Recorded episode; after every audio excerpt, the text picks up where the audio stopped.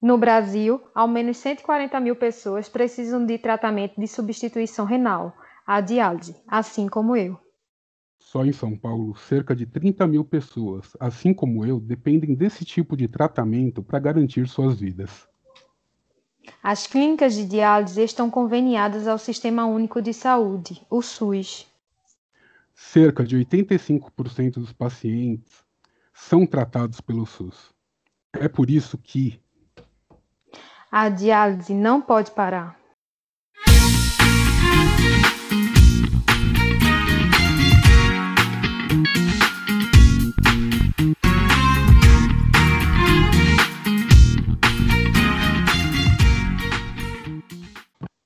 Bom dia, boa tarde, boa noite ou boa madrugada. Sejam todos bem-vindos a mais um episódio do Renalcast. Gabi, como você está? Como está a bela e aprazível Vitória de Santo Antão?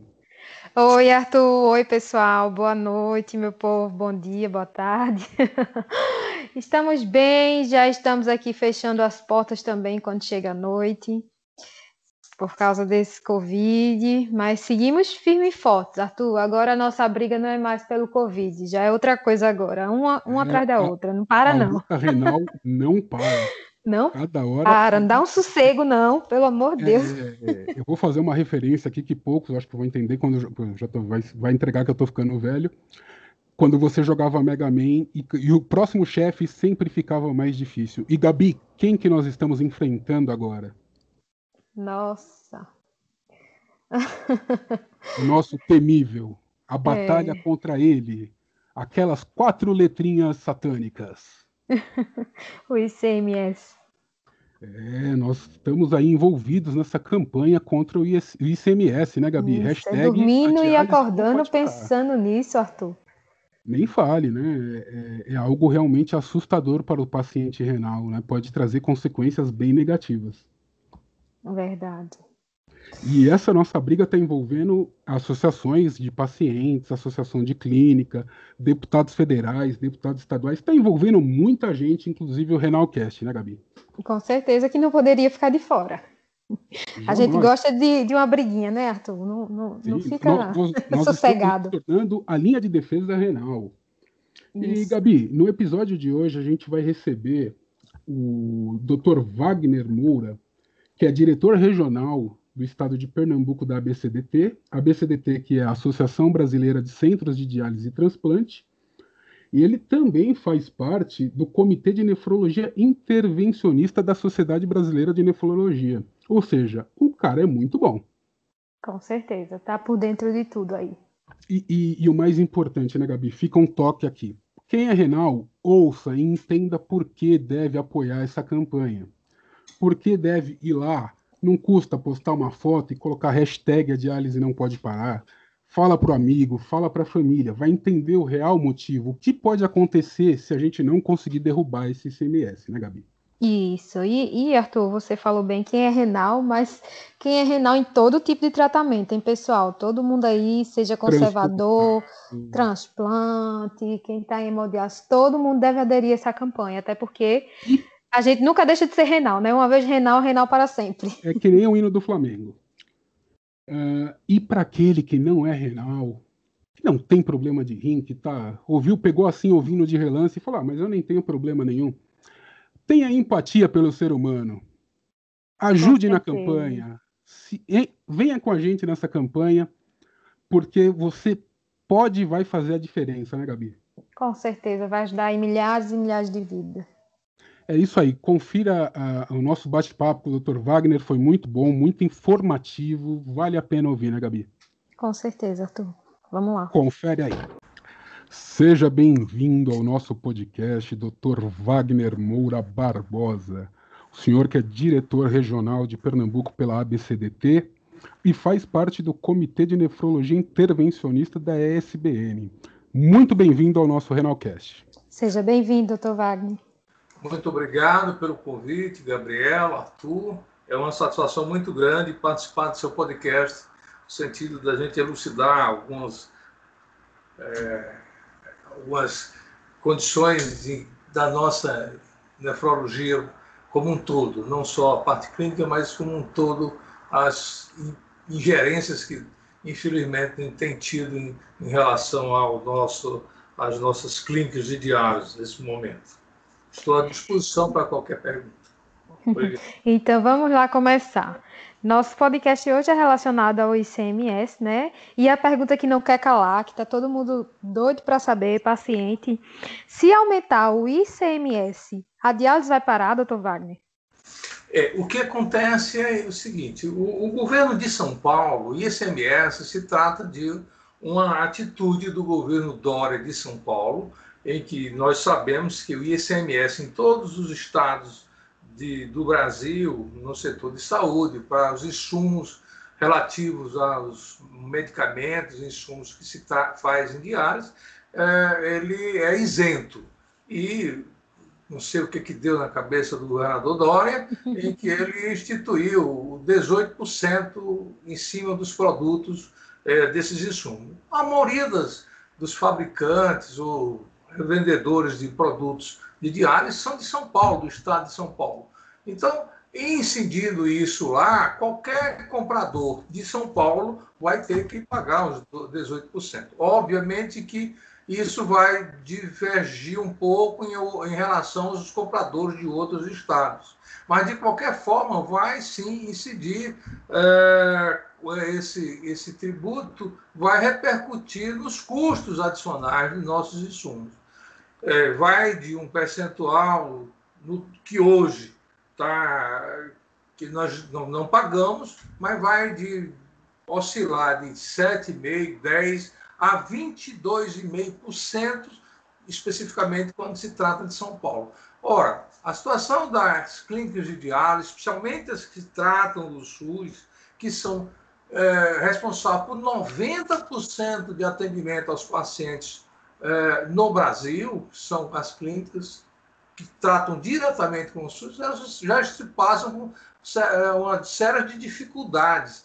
E vindo esse aumento, que vai repercutir consideravelmente, vai ser inviável a manutenção dessas clínicas. Então, a gente já sofre pelo baixo financiamento do, pela, por parte do Ministério da Saúde em relação à, à tabela SUS, que está defasada há muitos anos. Uhum. Então, isso é importante que a gente tenha essa noção de que é um aumento, qualquer que seja ele, e aí especificamente num produto que a gente tem, que é, é, é um, um, produto que vai repercutir em torno de 20% a mais. Então, com, com certeza, alguns serviços especialmente serviços de São Paulo e alguns outros serviços que, se, que tratam exclusivamente do SUS, eles vão estar com a operação negativa, negativada. E, e doutor Wagner, fala para mim uma coisa: como é que é administrar isso psicologicamente na clínica? É, a tensão do aumento de CMS com a tabela do SUS desatualizada, vendo a pandemia jogando os valores lá para cima, como é administrar essa situação?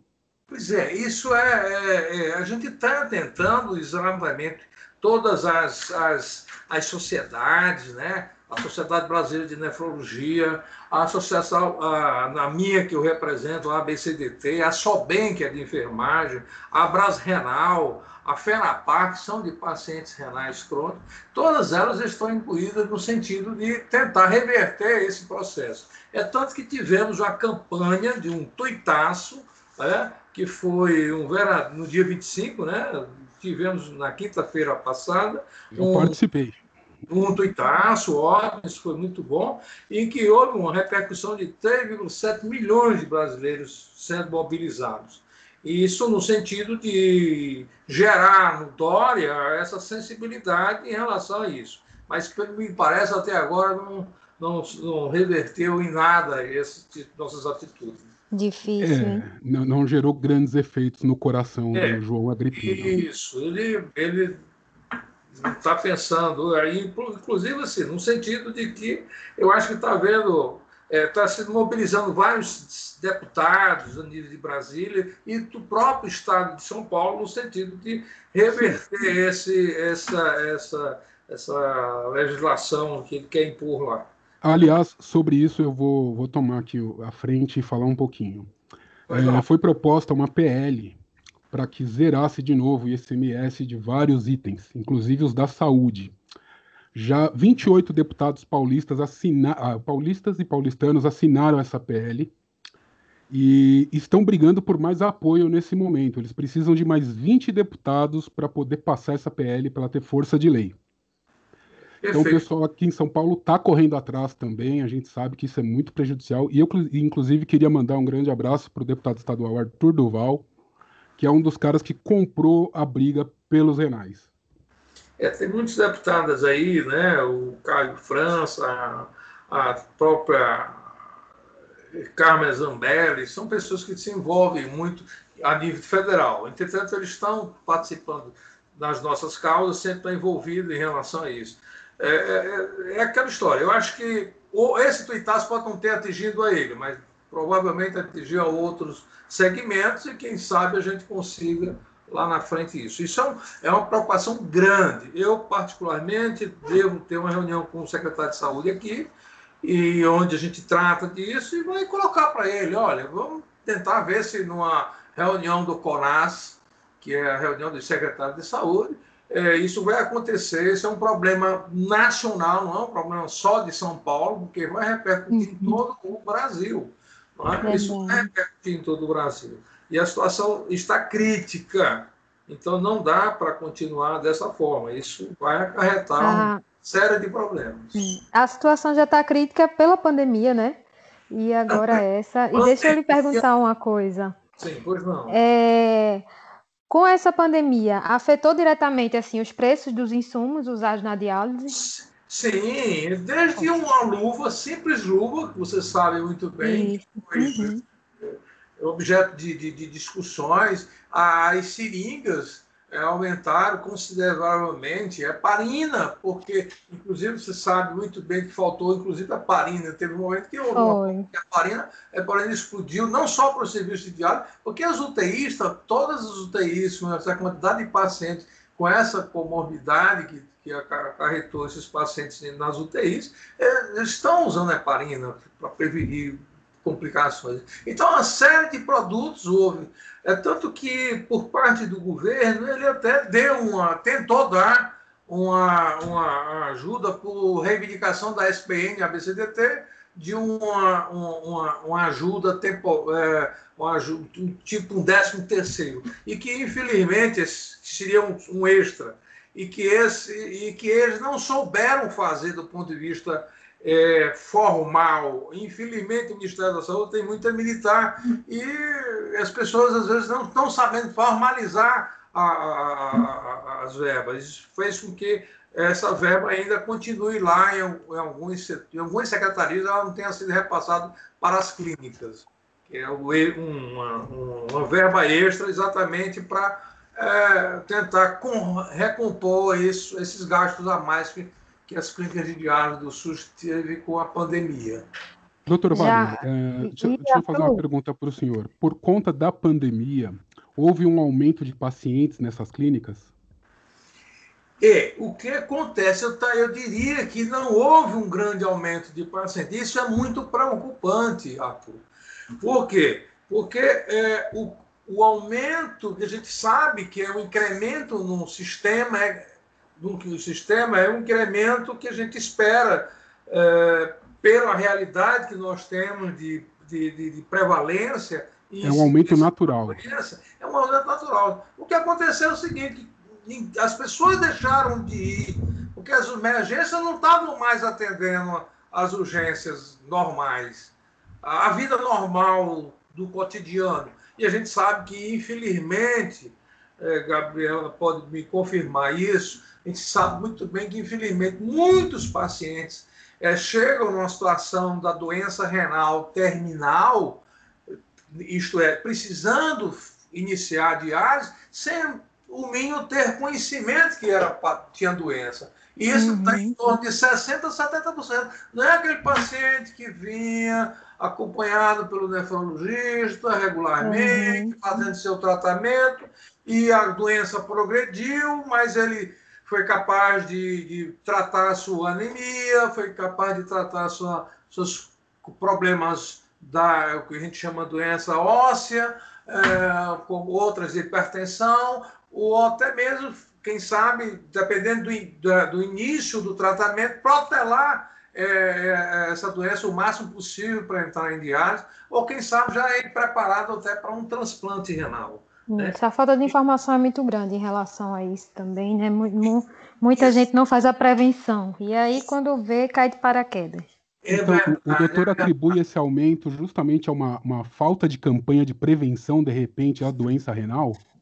É, o que, é que a gente tem é, através da sociedade? Anualmente, dois meses, ano mesmo, nós vamos ter. No dia 11 é, de março, a, todo março, a gente tem um Dia Mundial do Rim. Inclusive, o Brasil é um dos que mais é, é engajado nessa campanha do ponto de vista mundial. E aqui em Pernambuco a gente é engajado tal. Infelizmente, essa pandemia vai ah, ah, vai dificultar um pouco. A gente vai usar as redes sociais.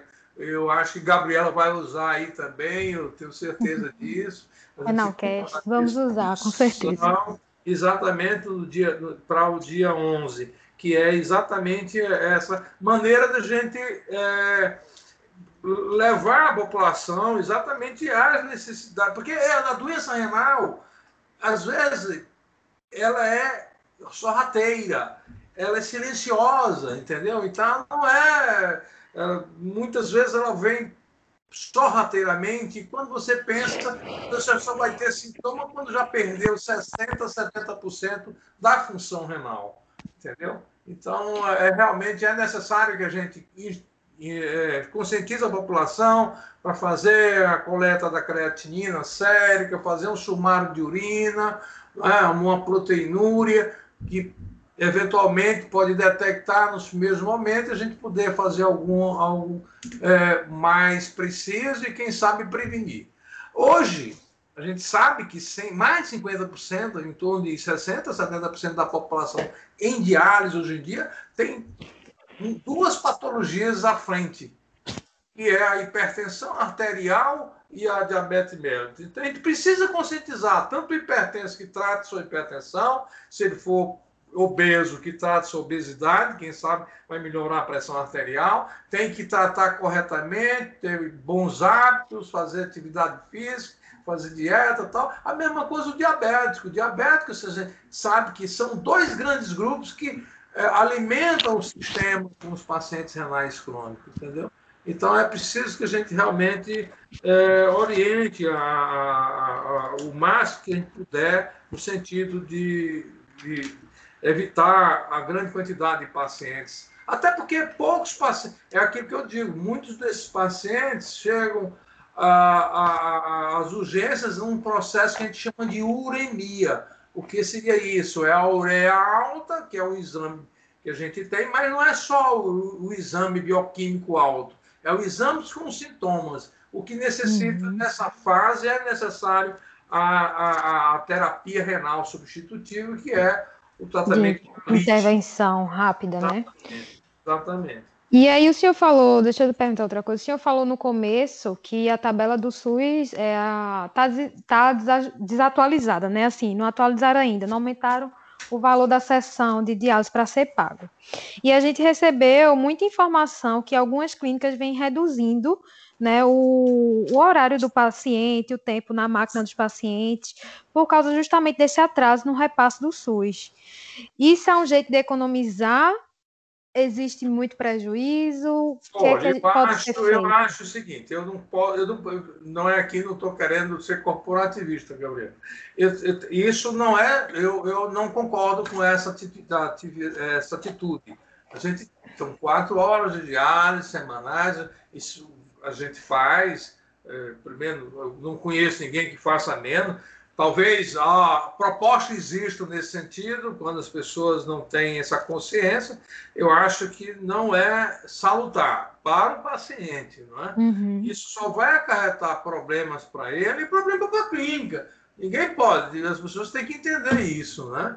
É, a gente anda, a, a, gente tem vários aspectos. A gente, tem, a gente, luta, a gente luta também, a gente luta para aumentar a, a tabela do SUS. Né? A tabela deve ser aumentada porque está aí há mais de, de, de, de, de anos que, que não se faz, não se não tem reajuste. Mas também a gente tem que ter um, um ser um, bom gestor, no sentido de diminuir custo. Custo no bom sentido, desde que não caia a qualidade, né? E aí a uhum. gente tenta fazer nesse sentido, né? Aí, Agora, o, o, o doutor Wagner, uma pergunta. Pois e não. Quem, quem quiser reclamar que a clínica está fazendo isso, pode reclamar para a BCDT? Não, eu acho que sim, não tenha dúvida. Não tenha dúvida. É uma reclamação, a gente, a BCDT não acata isso por hipótese alguma. Nem a BCDT nem a SPN. Ninguém deve reduzir é, tempo de diálise por, por uma questão especificamente econômica. Isso não é, é justo.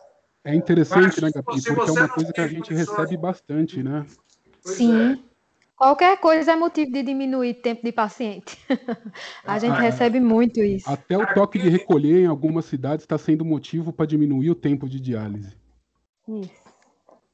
E é prejuízo para o paciente, como disse o doutor, Isso né? é complicado, né? Isso é complicado, né? É, realmente, eu diria que de minha nossa parte aqui é não fazemos isso. Eu, o que eu quero dizer em relação à a, a, a, a, hemodiálise o, houve um aumento há seis anos atrás, em torno de 8,47. Você imagina, já era defasado e esse aumento não cobriu em quase nada. Se você for ver o custo de 194, que é o custo de uma diálise, e ela, Gabriela tem noção disso, solução de diálise, máquina sofisticada, é, os, os dialisadores, são produtos importados, né? É, tudo isso é, é, faz com que a gente saiba que a margem de lucro. É tanto que, veja bem, não ex existe necessidade de mais serviços, ninguém está abrindo. Ninguém está abrindo porque não é, não, não, não é praticamente. É, é, é para você começar um serviço e ter viabilidade, você tem que ter no mínimo aí 250, é, 300 pacientes. E ninguém começa com 300 pacientes, 250 pacientes. Então, Aliás, hoje, o, o doutor acha que paga, se, pois não? se o SUS pagasse um valor mais aproximado com a realidade, mais clínicas fariam convênio com o SUS e ofereceriam eu, eu serviço de diálise? Eu, eu, eu digo que nem mais clínicas. Eu acho que há necessidade, sim, de pulverizar mais, inclusive no interior, é, de criarem mais clínicas, porque o que não é concebível, às vezes, os pacientes é, se deslocarem à distância de três, quatro horas para fazer uma sessão de quatro, esperar para entrar, fazer uma sessão de quatro horas, e depois voltar com mais três horas de viagem. É desumano. Isso, isso, isso, isso é desumano. Entende? Então, o que precisa é ter um traçado regional, e isso existe, só que as pessoas não têm. É, não tem como abrir porque não tem um estímulo para a abertura dessas clínicas, porque não é viável financeiramente. E, doutor, agora com, com esse aumento de ICMS, vai ser ainda mais difícil que se abra novas clínicas. Né? Com certeza isso vai ser mais difícil.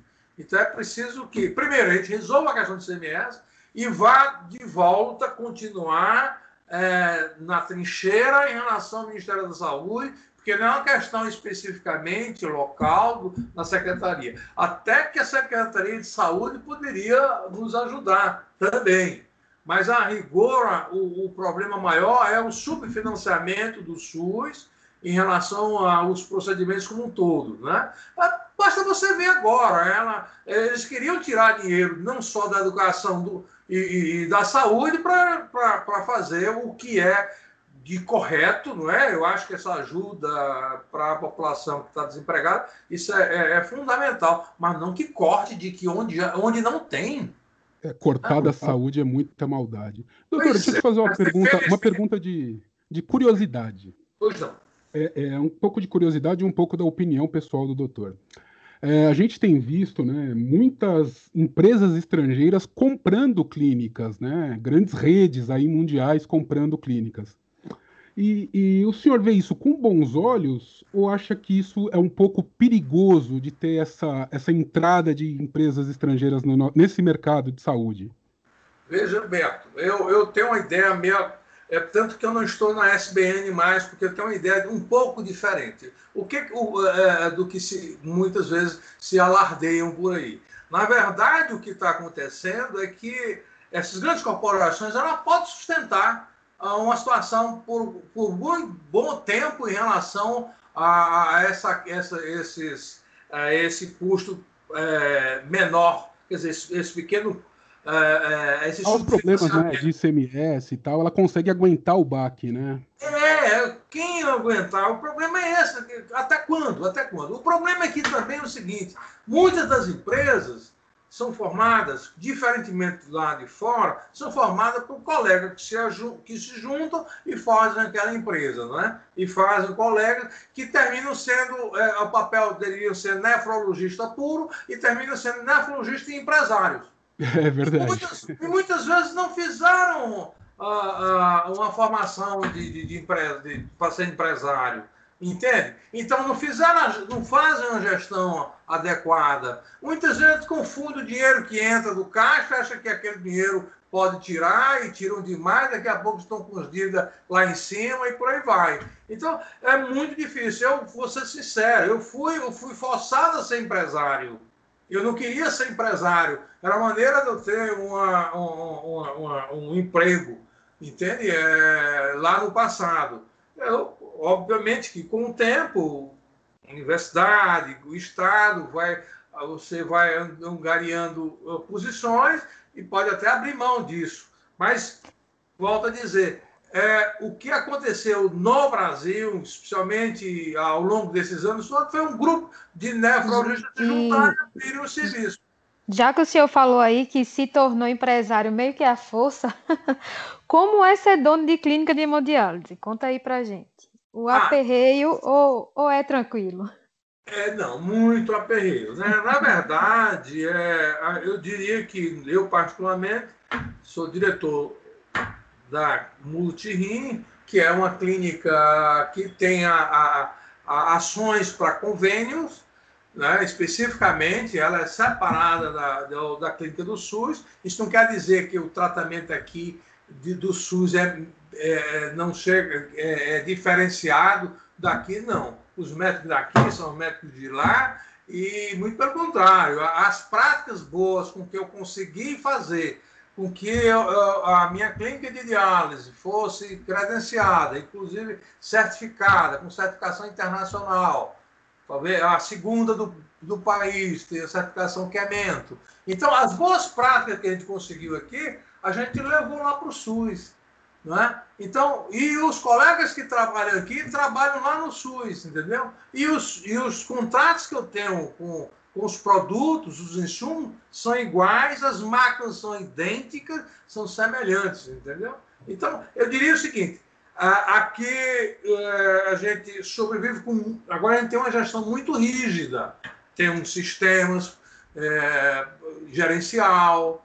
A gente aqui trabalha com Business Intelligent, que é através de. A gente tem um sistema por trás que é um TASI, que é um sistema de, de, de, de, de, que faz com que a gente faça BI de tudo aqui, inclusive da assistência, entendeu?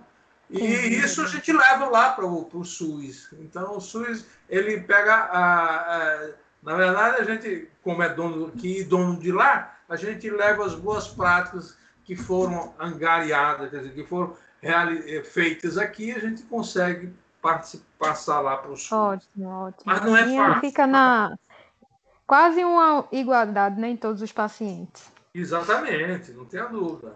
Doutor, fala para mim uma coisa. Se hoje o senhor pudesse falar pro, com o João Dória, o João Dória entrou aqui na nossa conversa, o que o senhor diria a ele?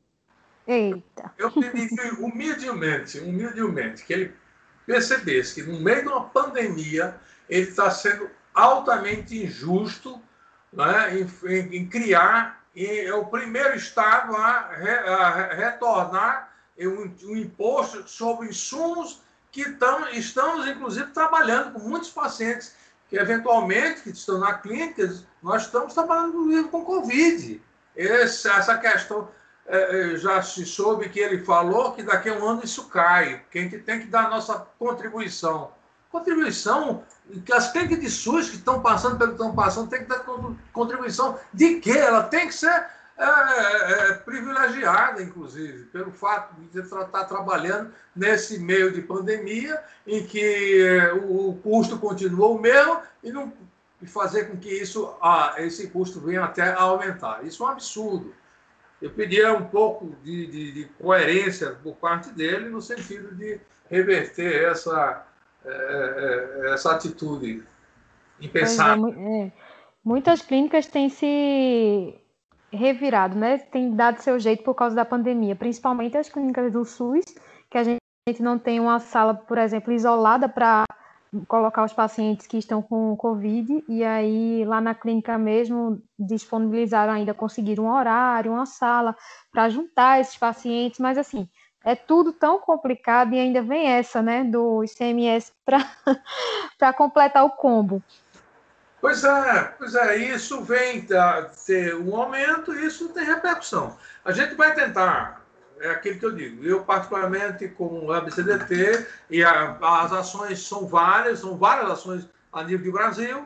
Eu aqui, particularmente, tenho um bom relacionamento com o doutor André, André eh, Longo e vou solicitar dele que leve essa demanda lá para o CONAS, que é o Conselho Nacional de Secretários de Saúde. Né? que se sensibiliza a ponto da gente de, de, de, de dizer que isso vai ter repercussão se não houver o um aumento é, é, é, do, do, dos procedimentos. Né? E, doutora, e para os nossos ouvintes, para o pessoal poder entrar de cabeça na campanha da hashtag a diálise não pode parar, o que o senhor diria para fazer o pessoal aderir à campanha? Eu aderiria, eu, é, o que eu gostaria é que, assim, nós estamos, inclusive, eu, tenho, eu uso um outdoor aqui na nossa clínica e devo estar colocando nele nessas próximas 48 horas, me antecipando um pouco. E isso fica esse tempo todo.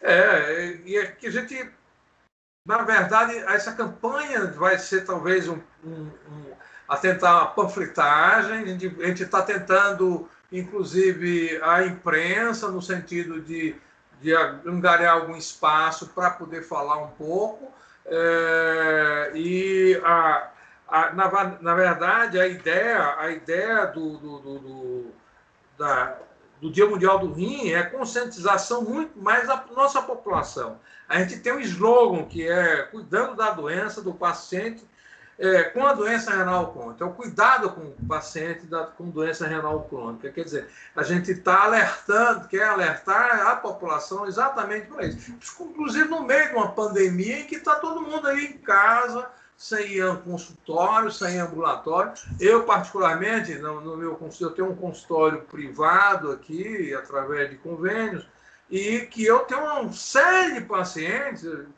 que tem aqui 20, 15 e tantos anos, que sou acompanhado, e eu, não, eu sou obrigado a atender esses pacientes. E eu forço a, a vinda desses pacientes sob o risco desses pacientes é, piorarem função renal. Entendeu? Então a gente tem que estar atento a isso. Tem que estar tirando uma medicação, botando outra, porque piorou, porque não sei o quê, entendeu? Então a gente tem que estar conscientizando todo mundo. Então, o Dia Mundial, na verdade, é não só para as pessoas, a população em geral, é, perceber que 10% da, da população tem um certo grau de acometimento da função do, do, de, uma, do, do, de acometimento renal e que isso pode levar a necessitar de terapia renal substitutiva e queira Deus que tenha a oportunidade de fazer um transplante. É isso aí. Então, pessoal, pode acompanhar o Instagram da BCDT, que tem muita ação legal, tem muita informação boa.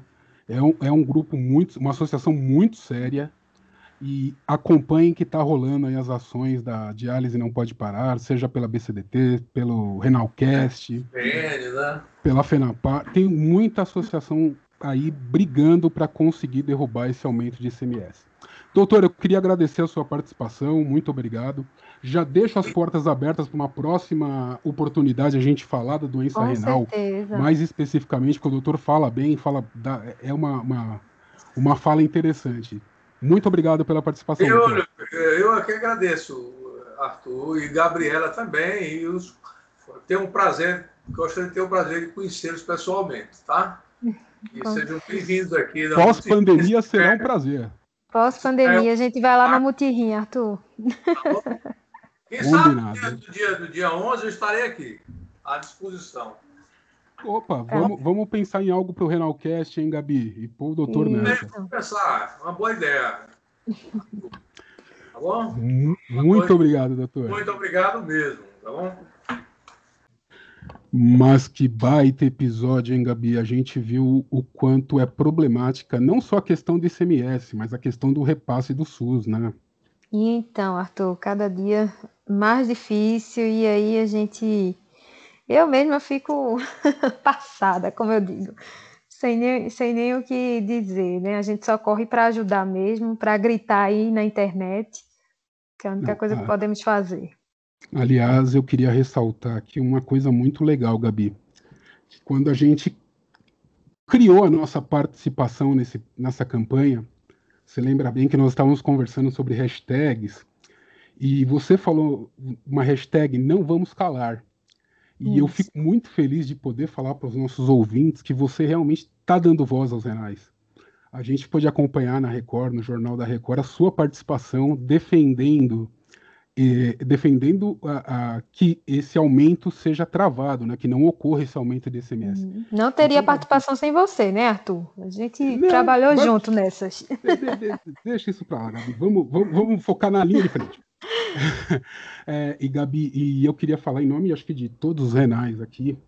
É, você mostrou uma coisa muito importante. Renal tem voz tem. e não pode se calar. Esse é, é, é o, é, é o grande detalhe disso tudo. Nós temos voz. Nós não temos muita ve muitas vezes representatividade, mas quando a gente se junta, a gente faz a nossa voz ser ouvida.